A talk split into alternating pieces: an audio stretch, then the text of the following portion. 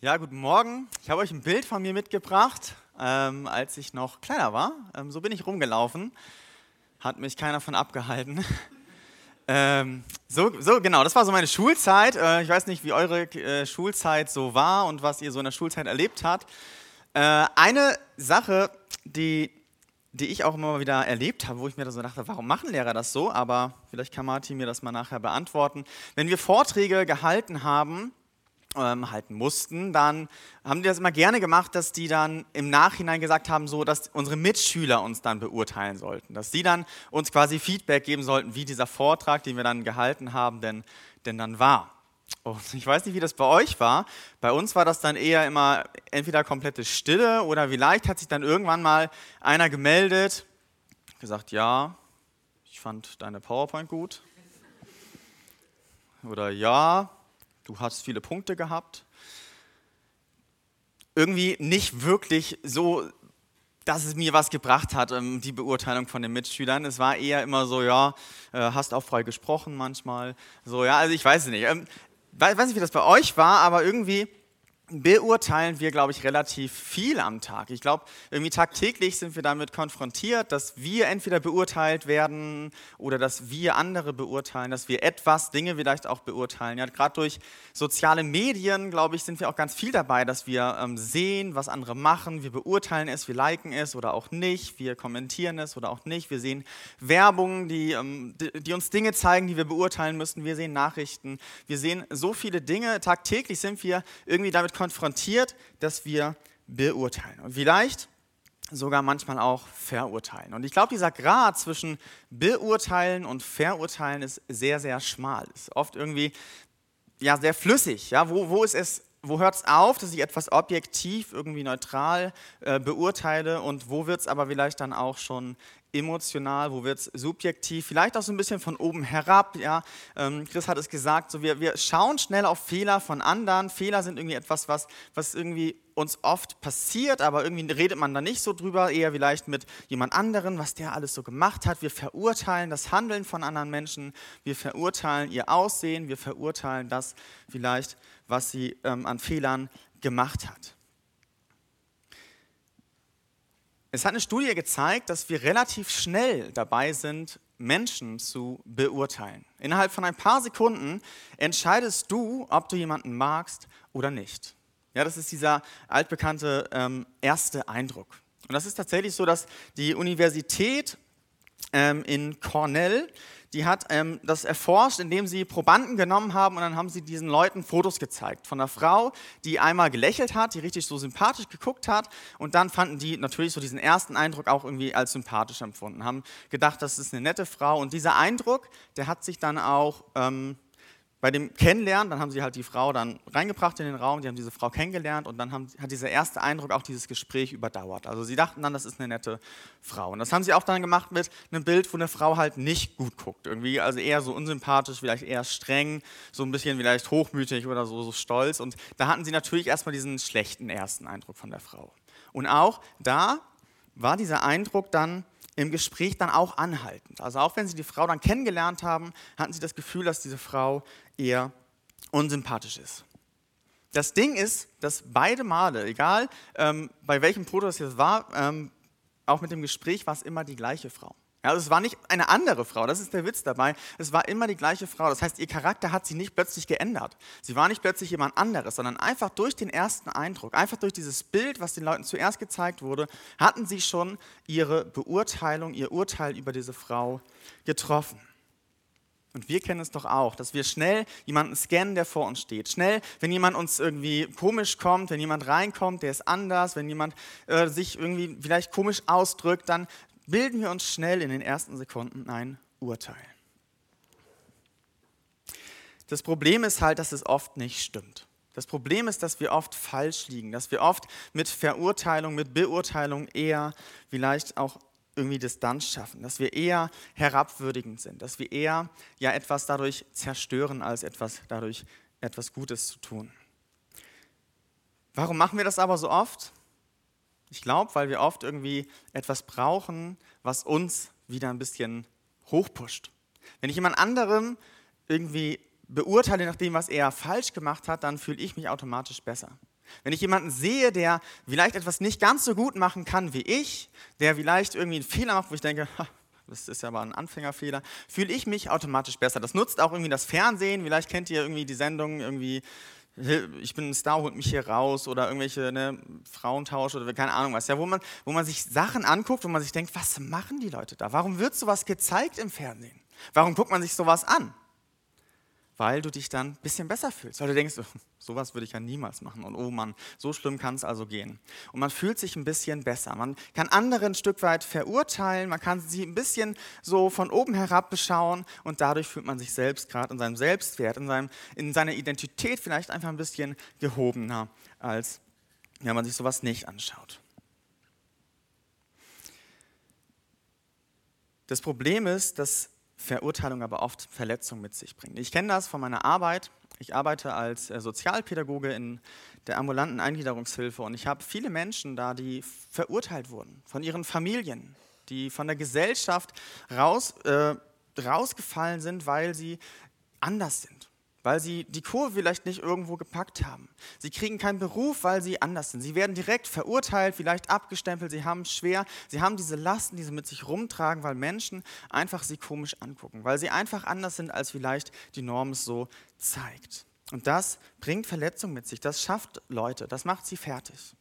Und vielleicht kennst du das auch, dass du dich so fühlst. Wenn du irgendwo reinkommst, wo Leute vielleicht anders sind, wo du vielleicht irgendwie schon merkst, dass Leute dich anders angucken Vielleicht wurde dir auch schon mal irgendwas gesagt, vielleicht wurdest du schon mal konkret direkt verurteilt. Wo Leute gesagt haben, das geht so nicht, das ist doch schlecht und wie läufst du hier eigentlich rum? Vielleicht stehst du aber auch auf der anderen Seite und bist eher der oder die, die verurteilt. Die schnell dabei ist, irgendwie zu denken, oh Mann, das ist aber jetzt schief gelaufen. Oder, oh Mann, wie, wie, läuft die jetzt eigentlich heute schon wieder rum? Dass du schnell Gedanken hast, du denkst, oh Mann, wieso denke ich so oft irgendwie so schlecht, so von oben herab, vielleicht so ein bisschen stolz. Und egal wie du bist, egal welches Thema, ähm, welcher Bereich dich da jetzt vielleicht ein bisschen mehr ähm, mitnimmt, ich glaube, bei beiden ist es, ist es wichtig, dass wir uns heute darüber schauen, äh, das anschauen, wie Jesus Menschen begegnet, die anders sind, die Sünder sind, wie Christus schon gesagt hat. Und Sünde ist nichts anderes als dieses Ziel verfehlen, als Fehler zu machen. Ja, also das, was Gott sich wünscht, sein, sein Willen, das haben Leute nicht gemacht und damit haben sie Sünde getan. Und Jesus begegnet jemanden, der wirklich irgendwie, oder jemande, die wirklich, die wirklich einen großen Fehler gemacht hat. Und wie, wie er mit ihr umgeht, das wollen wir uns gleich anschauen. Und wenn du irgendwas verpasst hast, auch von dieser Predigtreihe, dann würde ich dich echt ermutigen, hör da noch mal rein, weil das waren alles einfach Themen, die, die so in unseren Alltag sprechen. Alle Begegnungen, die Jesus, die, die wir uns angeschaut haben die letzten Wochen, die sind so relevant für jeden. Wenn du da was verpasst hast, guck noch mal auf YouTube oder hör noch mal im Podcast rein. Wir wollen uns anschauen, wie Jesus mit Leuten umgeht, die Fehler gemacht haben. Wie Jesus Menschen begegnet, die große Dinge in ihrem Leben falsch gemacht haben. Wir tauchen dazu ein in eine Begebenheit im Johannesevangelium. Ähm, ihr dürft gerne mit aufschlagen. Und wenn ihr eine Bibel dabei habt, streicht euch was an, markiert euch Dinge. Johannes Kapitel 8, ich lese ab Vers 3, erstmal die ersten Verse, schlagt es gern mit auf. Johannes 8, ab Vers 3. Also noch kurz zum Kontext äh, oder kurz, äh, wo wir da jetzt sind. Jesus ist im Tempel mit ein paar Leuten. Also Jesus ist in einem öffentlichen Ort da und, und Menschen um ihn herum sitzen und hören ihm zu. Er erklärt ihnen das Gesetz, das Alte Testament und sagt, wie Gott ähm, das meinte und diskutiert vielleicht auch darüber und erzählt den Leuten, ähm, etwas zum, zum Wort Gottes. Und in dieser Begebenheit ähm, kommt, in diese Situation kommt dann eine Gruppe von Menschen, die, die Gesetzeslehrer und Pharisäern und, und stören quasi diese, diese äh, Runde und bringen auch jemanden mit. Und diese Gesetzeslehrer und Pharisäer, das war eine Gruppe von Leuten, die eben genau oft verurteilend war die oft eher so dazu tendierten, dass sie auf das Äußerliche schauten. Sie waren sehr gesetzlich. Sie schauten genau, was für Gesetze gab es, wie kann ich mich daran halten. Und wenn man es nicht tat, dann wurde man direkt verurteilt. Dann wurde man direkt schlecht gemacht. Und sie waren selbst ähm, die Guten, die, die wirklich alles getan haben, um gut zu leben, um fromm zu leben, um keine Fehler zu machen. Und andere waren schlechter als sie. Und so das war, war schon so das, was, was ihr Verhalten oft geprägt hat, was, wir, was wir in der Bibel immer wieder so sehen. Und diese Gruppe von Menschen, die kommt zu Jesus, und da lesen wir erstmal ab Vers 3, da führten die Gesetzeslehrer und die Pharisäer eine Frau herbei, die beim Ehebruch ertappt worden war. Also eine Frau, die einen Riesenfehler gemacht hat. Sie stellten sie in die Mitte und sagten zu ihm, Rabbi, Rabbi heißt so viel wie, wie Lehrer oder Meister, diese Frau wurde beim Ehebruch auf frischer Tat ertappt. Im Gesetz schreibt Mose vor, solche Frauen zu steinigen. Was sagst du nun dazu? Mit dieser Frage wollten sie ihm eine Falle stellen, um ihn dann anklagen zu können. Aber Jesus beugte sich vor und schrieb mit dem Finger auf die Erde. Also ihr müsst euch vorstellen, Jesus ist da im Tempel mit den Leuten, er war auch schon relativ bekannt, mehrere Leute waren bestimmt da, haben ihm gerne zugehört, was er sagen wollte zu dem Wort Gottes. Und, und dann kommen noch mehr Leute, die Gesetzeslehrer, die Pharisäer im Schlepptau, eine Frau mit irgendwie, wahrscheinlich zerrten sie sie wirklich mit. Und diese Frau war voll Emotionen, die, die, die vielleicht von Scham, von Angst, von irgendwie, ja, ich Unsicherheit einfach geprägt war. Sie, sie wusste ganz genau, was ihr jetzt blüht. Sie wusste ganz genau, dass sie eine Todesstrafe erwarten wird. Und diese Frau nehmen sie und schleppen sie vor allen Leuten und stellen sie in die Mitte. Stellen sie, wahrscheinlich bildet sich irgendwie ein Kreis, alle Leute wollen ja hören, alle wollen sehen und diese Pharisäer und Gesetzlehrer nehmen diese Frau und stellen sie in die Mitte und sagen, diese Frau, diese Frau hat Ehebruch begangen. Dabei haben wir sie gerade erwischt. Diese Frau wird benutzt von den Pharisäern, um diesen Jesus eine Falle zu stellen, um zu gucken, was er sagt, damit sie ihn dann danach anklagen können. Da kommen wir aber gleich dann nochmal zu. Ja, sie nehmen diese Frau und stellen sie ins Zentrum. Sie richten die ganze Aufmerksamkeit auf den Fehler dieser Frau. Und ich kenne das auch, dass ich andere benutze, die Fehler von anderen benutzen, um meinem Ziel näher zu kommen. Ich benutze die Fehler von anderen, damit ich mich besser fühle. Ich benutze die Fehler von anderen, um zu zeigen, dass ich doch eigentlich ganz gut bin. Ja, ich kann, ich kann sagen so, oh ja, aber ich bin ja eigentlich gar nicht so schlecht, weil andere haben viel, viel, viel mehr Dinge gemacht, die, die schlecht sind. Ich benutze Fehler von anderen, stelle sie in, in die, ins Zentrum der Aufmerksamkeit, um meinem Ziel näher zu kommen. Und vielleicht kennst du das auch, dass du Fehler von anderen in den Fokus nimmst, damit du gut dastehst damit du mal jemandem deine Meinung sagen kannst.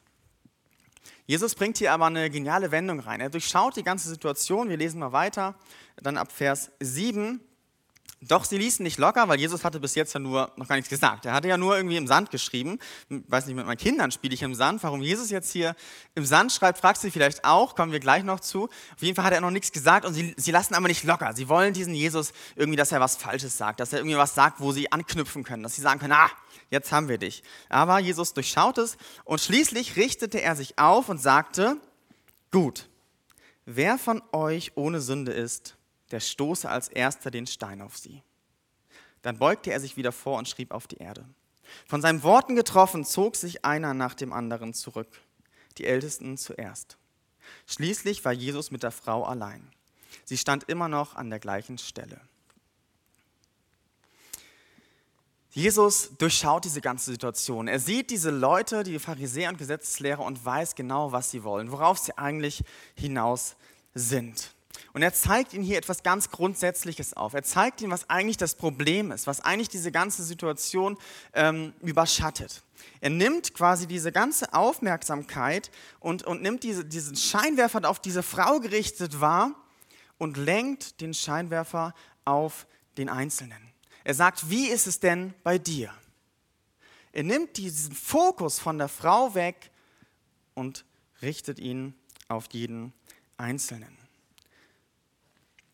Er macht den Leuten deutlich, dass niemand in der Lage ist, diese Frau zu verurteilen. Dass niemand besser ist als diese Frau. Jetzt hast du dich vielleicht ganz, die ganze Zeit gefragt, irgendwie, okay, warum schreibt Jesus da aber in den Sand und was, was macht er da und wieso, ähm, wieso malt er da irgendwie was? Das ist schon komisch. Ähm, es wird auch nicht komplett beantwortet, aber ich habe eine Stelle im Alten Testament gefunden, die, finde ich, richtig, richtig gut passt zu dieser ganzen Thematik, die Jesus hier auch in dieser Begegnung einfach aufgreift. Und da machen wir einen Abstecher ins Alte Testament. In Jeremia könnt ihr auch mit aufschlagen, Kapitel 17. Das passt einfach richtig gut zu dieser Situation. Jeremia Kapitel 17 ab Vers 9 und dann Vers 10 und 13 noch dazu. Abgründig ist das menschliche Herz. Also genau diese Thematik, dass Jesus den Leuten zeigt, wie sieht es in eurem Herzen aus? Nicht gut. In jedem Herzen sieht es nicht gut. Es ist beispiellos und unverbesserlich. Wer kann es durchschauen?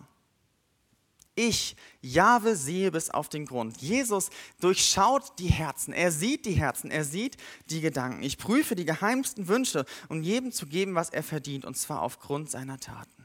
Dann noch Vers 13. Herr, du bist Israels Hoffnung. Wer dich verlässt, der wird scheitern. Wer sich von dir abwendet, dessen Name vergeht so schnell wie ein Wort, das man in den Sand schreibt. Denn er hat dich verlassen, die Quelle mit lebenspendendem Wasser. Es geht Gott ums Herz.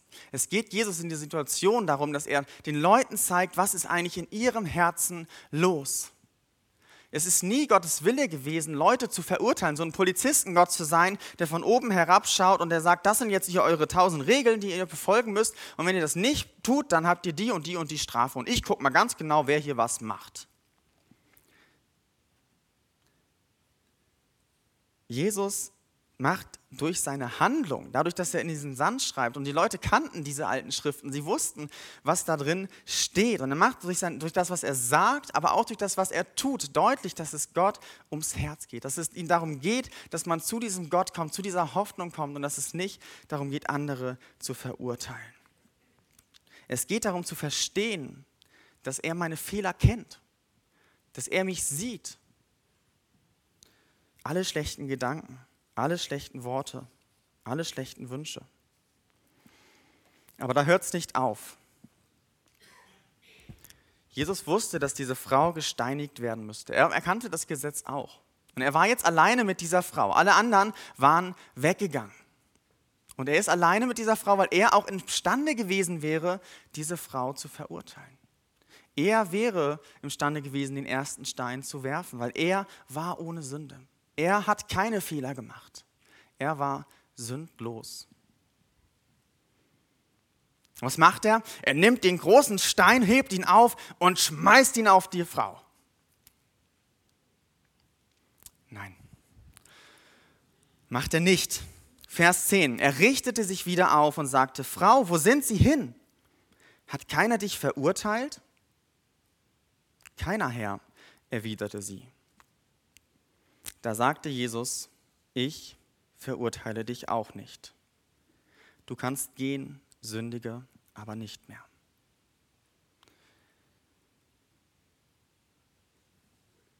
Jesus verurteilt nicht. Jesus begegnet Sündern. Und zwar ist es hier nicht nur die Ehebrecherin. Das sind alle Menschen, die um ihn rumstanden. Er begegnet diesen Sündern und, und macht ihnen deutlich, dass es ums Herz geht. Er richtet diesen Scheinwerfer von dieser Frau auf, auf die Herzen von jedem Einzelnen und sagt, wie sieht es eigentlich bei euch in eurem Leben aus? Er zeigt ihnen ihre Fehlerhaftigkeit auf und sagt, guckt doch mal in euer Herz, wie ist es denn da? Was habt ihr denn schon alles in eurem Leben falsch gemacht? Aber da bleibt er nicht stehen, sondern er gibt die Möglichkeit der Gnade. Er sagt, ich verurteile dich nicht. Jesus warf nicht den ersten Stein. Und Jesus warf auch nicht den Plan Gottes über den Haufen, dass er auf diese Welt kommt und für deine und meine Schuld stirbt. Sondern er, er war dazu bereit, als Sohn Gottes die Herrlichkeit des Vaters zu verlassen, Mensch zu werden, sich anspucken zu lassen, Leid zu erleben, Traurigkeit zu erleben, Hohn und Spott zu erleben um verurteilt zu werden am Kreuz für etwas, was er niemals getan hat, für keinen Fehler, den man ihm nachweisen konnte, weil er war sündlos. Aber er ist für dich und für mich gestorben am Kreuz. Er hat das Urteil getragen, das wir eigentlich hätten tragen müssen. Damit wir von unserem Urteil freigesprochen werden können, hat er dieses Urteil am Kreuz getragen. Er wäre in der Lage gewesen, uns zu verurteilen, aber er trägt unser Urteil, damit wir nicht verurteilt werden müssen. Und wenn ich das weiß, wenn ich das verstehe, dann muss ich auch niemanden verurteilen. Dann weiß ich ganz genau, dass ich nicht besser bin als jemand anderes. Dann weiß ich ganz genau, dass ich gar nicht das Recht hätte, irgendjemanden zu verurteilen. Und dann muss ich auch nicht meine Identität, meinen Wert irgendwie, meinen Selbstwert daraus, daraus ziehen, dass ich auf die Fehler von anderen sehe und sagen kann, oh, die sind aber doof. Oh, ich bin aber viel besser als die. Dann kommt mein Wert, meine Identität aus Gott. Und das ist das, was Jesus hier deutlich macht. Guckt auf eure Herzen und dann guckt darauf, was, wie es bei euch aussieht, anstatt andere zu verurteilen. Schaut auf das, wie es bei euch aussieht. Und dann hört da aber nicht auf, sondern dann kommt zu mir und folgt mir nach. Kommt zu dieser Gnade, weil Jesus sagt einfach, ich verurteile dich nicht. Er sagt es auch in der Bergpredigt, die äh, kennen vielleicht auch einige von euch, ja, wo er sagt, schaut auch erstmal auf euren Balken im Auge, bevor ihr den Splitter aus eurem Nachbarn zieht. Guckt erstmal bei euch selbst, bevor ihr andere verurteilt. Und das wird auch so deutlich, wenn wir noch den nächsten Vers mit reinnehmen in Johannes. Der ist eigentlich schon eine andere Begebenheit. Ähm, eigentlich ist es halt ein anderes Mal, steht da dann in Vers 12, aber es passt einfach so gut. Da sagte Jesus zu den Leuten und sprach, ich bin das Licht der Welt. Wer mir nachfolgt, wird nicht mehr in der Finsternis umherirren, sondern wird das Licht des Lebens haben. Ja, die Pharisäer, die stehen in diesem äußeren Kreis und schubsen die Frau in die Mitte und offenbaren ihre Fehler und sagen, das und das hat sie falsch gemacht. Und da haben wir sie gerade ertappt. Sie verurteilen sie und lenken diesen Scheinwerfer auf diese Frau. Und Jesus muss erstmal diesen Scheinwerfer nehmen und drehen und in ihre Herzen leuchten. Als Licht der Welt muss er ihre Herzen erstmal beleuchten. Aber was machen sie dann? Sie gehen weg. Sie bleiben nicht in diesem Licht. Sie folgen ihm nicht nach. Jesus ist das Licht. Er ist der Einzige, der wirklich gerecht und vollkommen beurteilt der dich aber nicht verurteilt, wenn du ihm nachfolgst. Oft schubsen wir aber auch eher den anderen in das Licht von Jesus. Ich weiß nicht, ob du das kennst. Aber da ist da jemand, der hat einen Fehler gemacht und dann schubsen wir ihn mitten hier ins Zentrum, unter den Scheinwerfer, stellen ihn voll ins Licht und sagen, oh, was, was er hier jetzt aber schon wieder falsch gemacht hat. Oh Mann, oh Mann, das geht ja wirklich gar nicht. Vielleicht, der gibt seine Kinder wirklich früh in die Kita. Also das würde ich nicht so machen. Das ist seine Erziehung, das geht wirklich gar nicht. Also so wie er das macht, das ist komplett, komplett falsch. Oh, er ist Christ, aber ich habe gehört, der ist schon geschieden. Der hat, der hat, schon, eine, der hat schon eine Ehe hinter sich. Das, das ist unmöglich. Und wie er, wie er auch schon wieder rumläuft heute. Also das finde ich auch, das ist nicht angebracht. Ja? Also sein Aussehen muss, muss ein bisschen anders sein. Das, das kann nicht sein. Also soll man sich ein bisschen hier so ein Hemd anziehen, ne? das, das wäre irgendwie, wär irgendwie besser. Ja? Und dann habe ich auch noch gehört, er hat erzählt in der Kleingruppe, dass er mit Pornos Probleme hat. Oh, als Christ Pornos gucken, das, das ist ja wirklich nicht. Und dann ist er noch nicht mal überall dabei, bei unseren ganzen Veranstaltungen. Er macht nicht überall mit. Er ist nicht wirklich irgendwie jemand, der, der wirklich alles gibt, ja, der wirklich viel Leistung bringt. Er, er ist auch mal einfach irgendwie zu Hause geblieben, hat aber gar keine wirklich gute Ausrede. Ja, und dann dann ist auch noch sein Sohn, der ist gar nicht wirklich gläubig. Der ist nicht gut dabei. Also hat einen ungläubigen Sohn und das, das, das geht auch nicht. Und wisst ihr, was ich dann auch noch, auch noch gehört habe? Er, er glaubt wirklich, dass man sonntags nicht arbeiten darf, weil da ist ja Sabbat. Also total gesetzlich. Ja? Gar nicht wirklich das, ähm, was, was Gott sich eigentlich vielleicht vorstellt. Und dann hat er sogar noch Depressionen. Als Christ Depressionen haben, hm, wird mir nie passieren. Ich weiß nicht, ob du sowas kennst. Und ich könnte jetzt vielleicht noch weitermachen. Dass du Leute in Scheinwerfer stellst, in die Mitte stellst und sagst, oh, was der alles schon falsch gemacht hat. Oh, wie, wie kann das denn sein, dass er oder sie so lebt? Und du nimmst jemanden und verurteilst sein Verhalten, sein Aussehen, sein, sein Handeln und stellst ihn ins Zentrum dieser Aufmerksamkeit. Aber wisst ihr, was Jesus eigentlich möchte? Nicht, dass ich jemanden da reindränge. Nicht, dass ich jemanden da hinstelle und sage, oh, wie schlecht diese Person ist. Danke, Janis, du kannst dich wieder hinsetzen. Sondern Jesus möchte, dass ich mich hier reinstelle. Dass ich hier hingehe und ich auf mein Herz schaue. Und ich sehe, was ist eigentlich in meinem Leben alles falsch. Und ich kann jetzt auch, muss ich erstmal meine Zettel holen,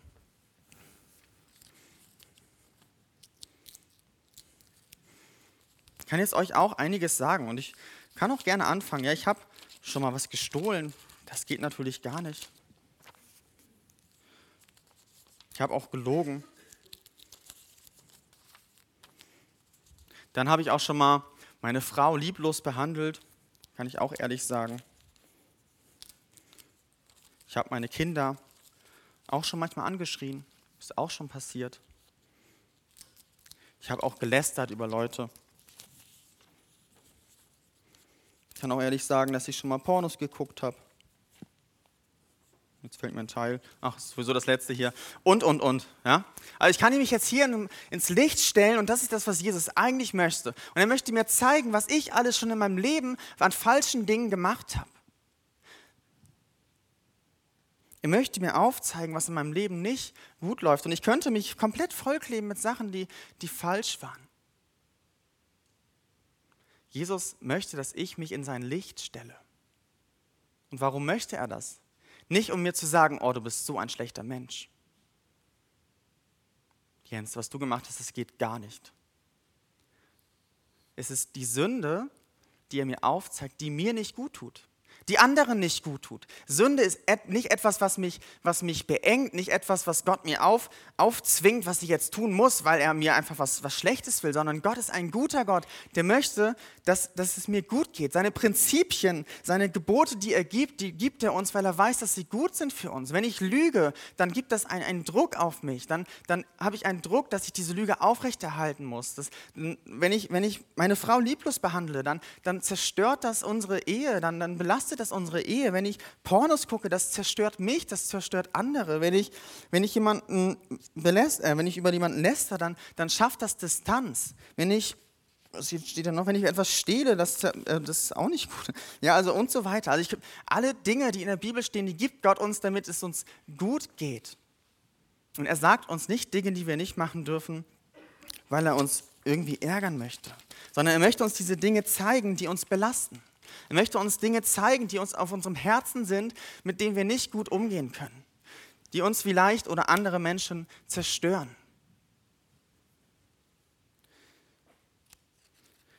Aber mit dieser Last möchte er ja nicht aufhören. Wie schrecklich wäre das, wenn ich da im Licht stehen würde und das wär's. Sondern Jesus kommt dann und spricht mir zu, ich verurteile dich nicht. Ich verurteile dich nicht. Und diese zwei Einladungen möchte Jesus dir heute machen, dass du dich in sein Licht stellst und einfach dir, dir zeigst, dass du da in seinem Licht wirklich einfach schaust, was ist in deinem Leben vielleicht schon falsch gelaufen. Was sind da für Dinge, die dich belasten, die dich zerstören, die an, die, die, die Beziehung zu, zu anderen Menschen zerstören. Wo sind Dinge in deinem Leben, die vielleicht auch die Beziehung zu Gott zerstört? Wenn du noch kein Christ bist, dann ist diese Sünde in deinem Leben, die, die, die dich einfach trennt von Gott, von der Beziehung, von dieser Hoffnung, die wir in Jeremia gelesen haben. Und wenn du schon Christ bist, dann hast du auch trotzdem immer wieder Dinge, die dich von Gott wegziehen. Immer wieder Dinge, die dich von Menschen wegziehen. Sünde, Fehler, die dich und andere belasten. Und deswegen lädt Jesus dich ein, ins Licht zu kommen und dir diese Dinge zu zeigen, damit du sie abgeben kannst. Gott ist ein Gott, der entlasten möchte.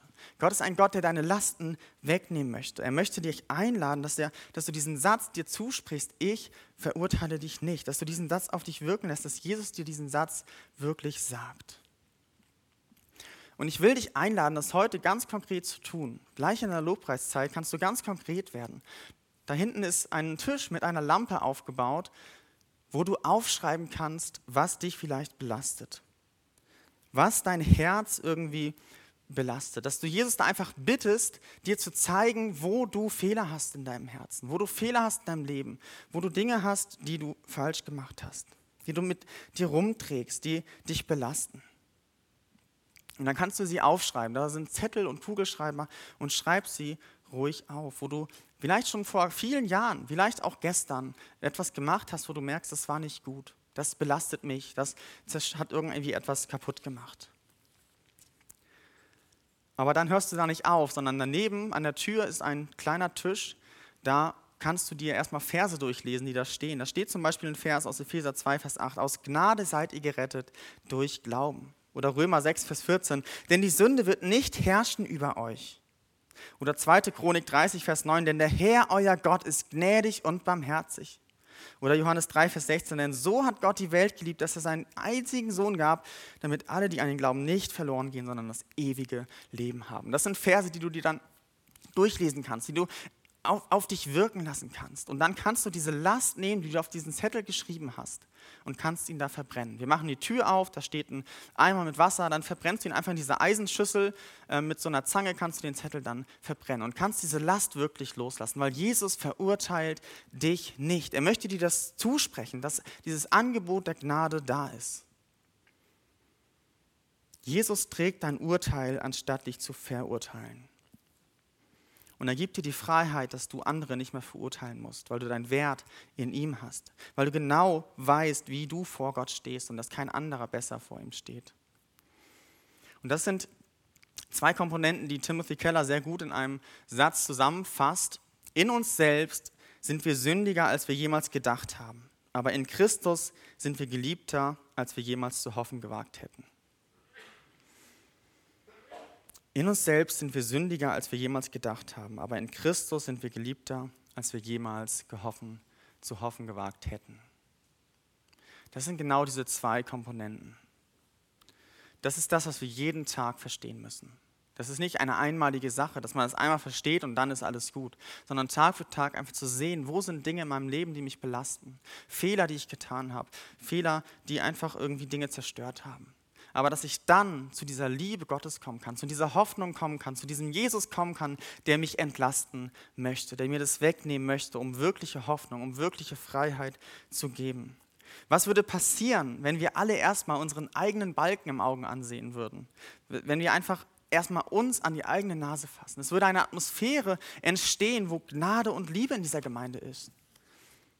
Das hätte Auswirkungen auf alles. Ja, Menschen würden sich hier willkommen fühlen. Die würden hier reinkommen und wenn sie vielleicht auch schon irgendwie so, so einen Rucksack von Vergangenheit mit sich rumtragen, würden die sich angenommen fühlen, weil sie einfach merken, sie werden hier nicht verurteilt. Wir hätten eine Willkommenskultur in dieser Gemeinde. Christen würden ihre Masken ablegen, weil sie merken, okay, da ist keiner besser als ich. Ich muss hier keine Maske tragen. Ich muss hier nicht einen gewissen Standard erstmal erfüllen und irgendwie meinen geistlichen mein geistlicher Druck würde von mir abfallen, weil ich sehe, jeder hat Fehler in dieser Gemeinde. Jeder hat Dinge, die nicht gut laufen in dieser Gemeinde. Es würde eine authentische und ehrliche Gemeinschaft hier geben. In den Kleingruppen würden tiefgehende Gespräche, persönliche Gespräche stattfinden über Fehler, über Dinge, die nicht gut gelaufen sind. Menschen von außen würden einfach sehen und spüren, dass hier eine, eine Hoffnung ist, dass hier eine Gnade in dieser Gemeinde ist, die, die sie nirgendwo anders erfahren können. Und das wird sie hier reinziehen und sie würden, sie würden diese Freiheit erleben wollen, weil sie merken, hier ist ein Ort, wo ich sein kann, wie ich bin, durch die Gnade von Jesus. Und das fängt alles mit diesem kleinen Schritt an, dass du diese zwei Punkte mitnimmst, dass du einmal überlegst, dass du was, was in deinem Herzen wirklich ist und dass du dann zu diesem Jesus gehst und ihm deine Fehler nennst und das Tag für Tag, dass du in dieser Gnade lebst, Tag für Tag dann bist du so gefüllt von dieser Gnade, von dieser Liebe, dass du sie weitergeben kannst, dass du sie, dass du sie in deinem Alltag lebst. Und so baut Gott seine Gemeinde. Und wir wollen jetzt ein Vortragslied hören. Die Band kann schon mal nach vorne kommen. Ein Lied, das extra ein Lied ist, wo, wo ihr nicht mitsingt, sondern wo ihr einfach den Text auf euch wirken lassen könnt, wo ihr einfach ins Gebet gehen könnt, wo ihr Gott einfach bitten könnt, dass er euch gleich zeigt, was ihr bei der Station vielleicht auch aufschreiben könnt und nutzt diese Zeit einfach, um wirklich zur Ruhe zu kommen. Und während dieses Liedes müsst ihr noch gar nicht zur Station gehen, das könnt ihr dann gleich bei dem zweiten Lied machen. Also jetzt wirklich erstmal nur zuhören, beten, zur Ruhe kommen und diesen Text auf euch wirken lassen. Da heißt es nämlich in diesem Lied, ich bin nicht meine Fehler, denn mein Vater nennt mich Kind. Ja, dein, deine Fehler ist nicht das, was dich identifiziert. Deine Fehler ist nicht das, was dich ausmacht in deinem Leben, sondern, sondern die Beziehung zu deinem Vater im Himmel. Du willst mich nicht perfekt. Du willst immer nur mein Herz. Das ist das, was Jesus den Leuten hier deutlich gemacht hat. Es geht gar nicht darum, irgendwas zu schaffen, irgendwie irgendwelche Leistungen vorzuzeigen, sondern es geht Jesus ums Herz. Kein Fehler ist für immer, wenn der Vater bei uns ist. Egal, was du getan hast. Das schon mehrere Jahre her ist. ob das was richtig Krasses war oder einfach was, was dich belastet. Jesus will dir diesen äh, Fehler nehmen. Kein Fehler ist für immer, wenn der Vater bei uns ist. Gib ihm deine Last hier in des Vaters Haus. Lass die Scham vor der Tür, denn die ist nicht willkommen hier. Gib ihm deine Last und ich will dich wirklich einladen. Nutz dieses Angebot. Mach es ganz praktisch. Gib diese Last, die auf deinem Herzen liegt, ab, denn dafür ist hier kein Raum. Gib, leg deine Scham ab und lass dich von der Liebe von Jesus erfüllen.